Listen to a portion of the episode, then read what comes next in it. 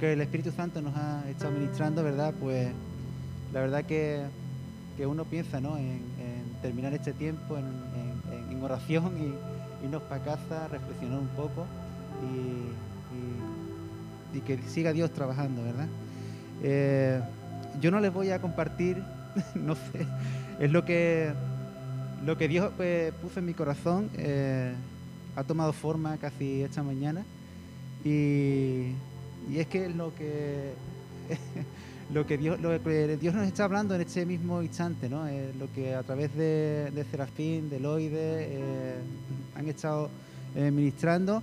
Y así que voy a ser muy, muy breve, muy rápido y, vamos a estar reflexionando un poco sobre un versículo en Apocalipsis, capítulo 1, verso 9. Y dice así el, el, el texto, dice, yo Juan, vuestro hermano, y copartícipe vuestro en la tribulación, en el reino y en la paciencia de Jesucristo.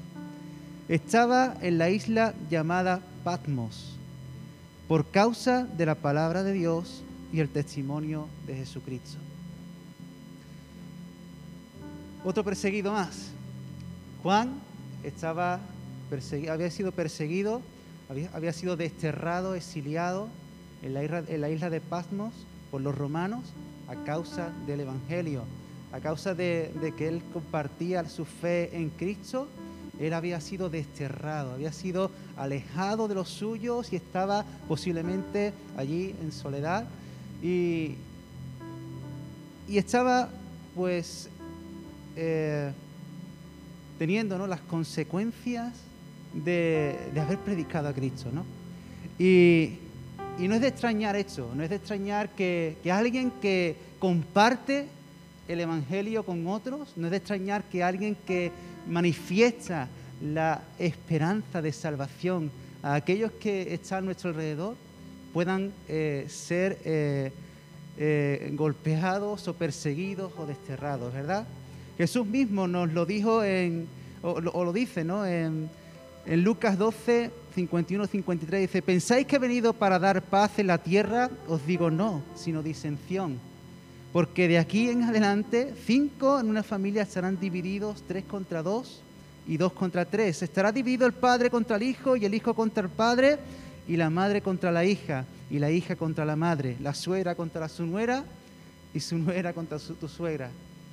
Cuando se predica al Cristo real, al Cristo verdadero, hay un conflicto, hay algo que choca entre un mundo y otro, entre la carne y el espíritu, entre lo que no es de Cristo y lo que sí es de Cristo, entre aquellos que sí son de Cristo y aquellos que no son de Jesús. Y ahí estaba mm, Juan, eh, y no solo eh, eso es un, rasgo, ¿no? Eh, bueno, es un rasgo común, ¿no? En, los creyentes, ¿verdad? Y, y por eso Juan dice, en este, verso, en este verso que hemos leído, soy copartícipe vuestro en la tribulación, en el reino y en la paciencia de, Jesucristo. Porque todo aquel que, que se enrola en el Evangelio debe saber y ser consciente de que no será fácil, de que, de que en ocasiones experimentaremos situaciones parecidas a las de Juan. Situaciones de, de destierro, ¿no? Quizás, pues, tú y yo no estamos sufriendo como, como estos hermanos en, Corea del Norte o en China o en, diferentes países, ¿no? Pero quizás a lo mejor podemos estar sufriendo diferentes destierros o, destierros parecidos, ¿no? A estos, ¿no?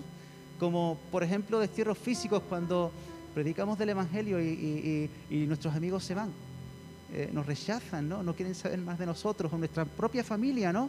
O incluso eh, cuando estamos eh, siendo desterrados emocionalmente y eh, nos vemos eh, quizás alejados y distanciados de, nuestros seres queridos o familiares por, por causa del Evangelio, ¿no? Quizás porque o, bien eh, nos han abandonado o quizás porque hemos tenido que partir a otro país a causa de, de obedecer y de servir a Jesús, ¿no? Y hay muchos momentos ¿no? que, podemos sentirnos así, muchos eh, como desterrados, aislados, solos, sin apoyo, rechazados o sufriendo algún tipo de desprecio o abandono.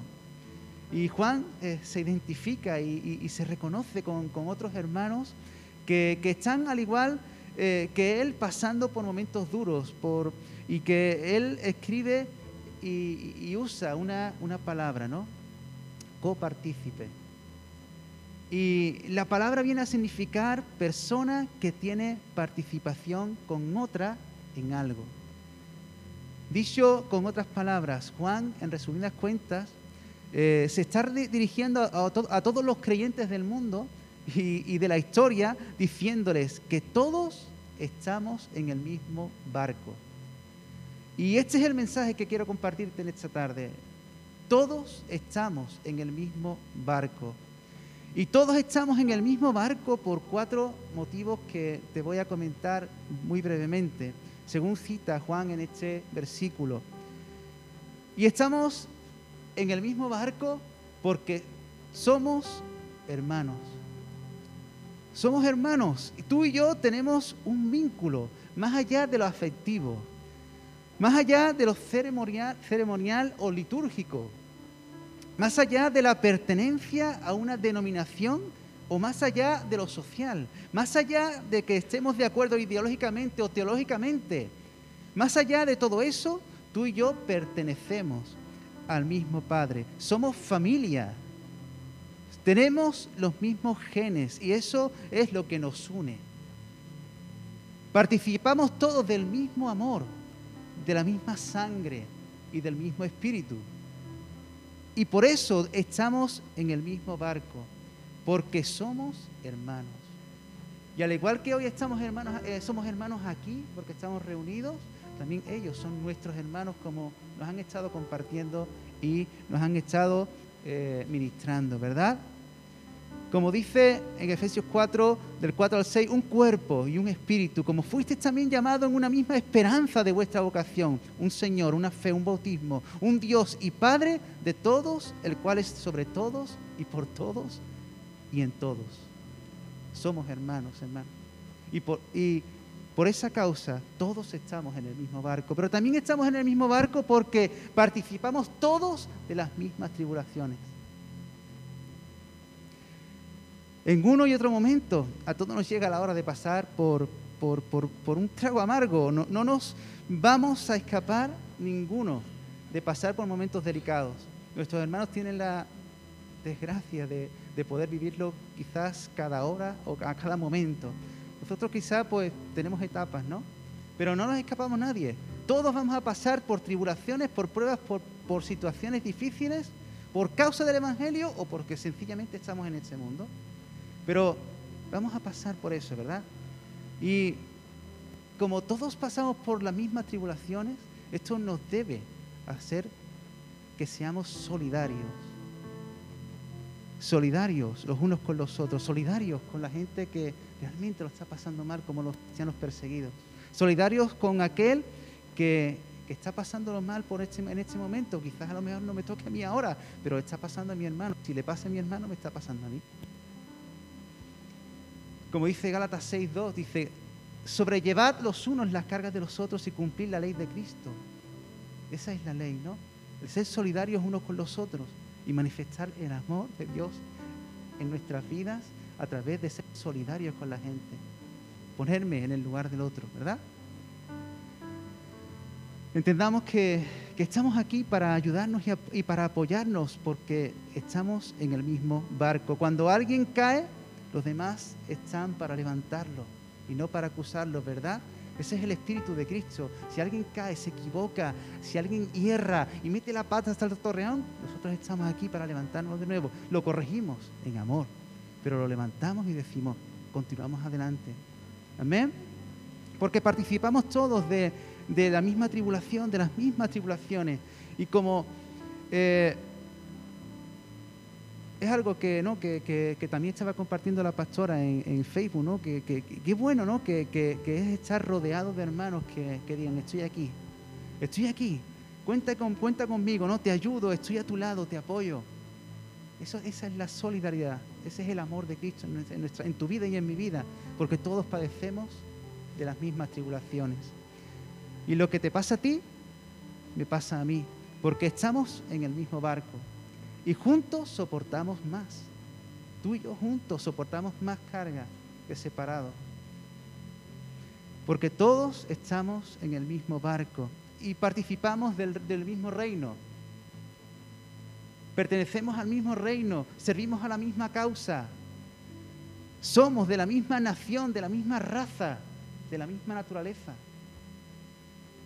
Eh, aunamos nuestras fuerzas y voluntades en el mismo propósito, servir y dar excelencia al mismo Rey, al Rey de Reyes y Señor de Señores, al Señor de Señores. Por esto estamos en el mismo barco, porque anhelamos ver su reino aquí.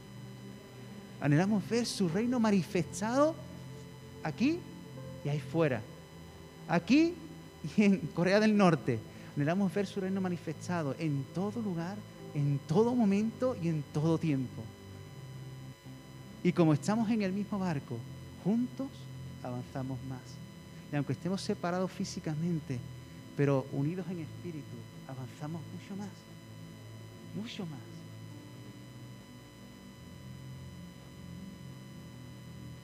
Y estamos en el mismo barco porque participamos de la misma esperanza. Dice en la última parte de ese verso que participamos de la paciencia de Cristo. Y estamos juntos y, caminamos para, alcanzar el, mismo objetivo.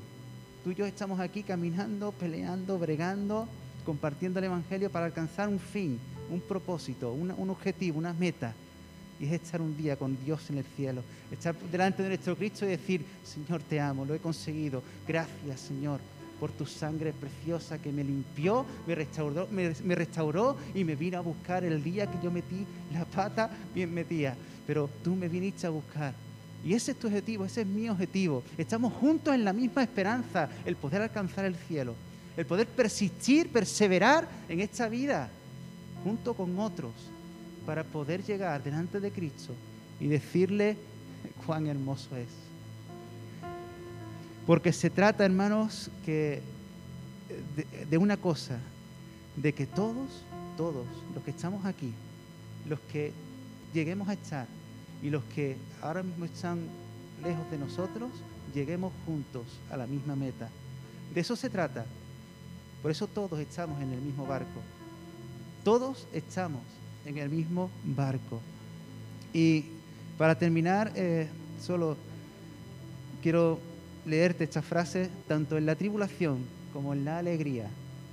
Debemos apoyarnos los unos a los otros por el simple hecho de que estamos en el mismo barco. Amén. Que el Señor te bendiga mucho.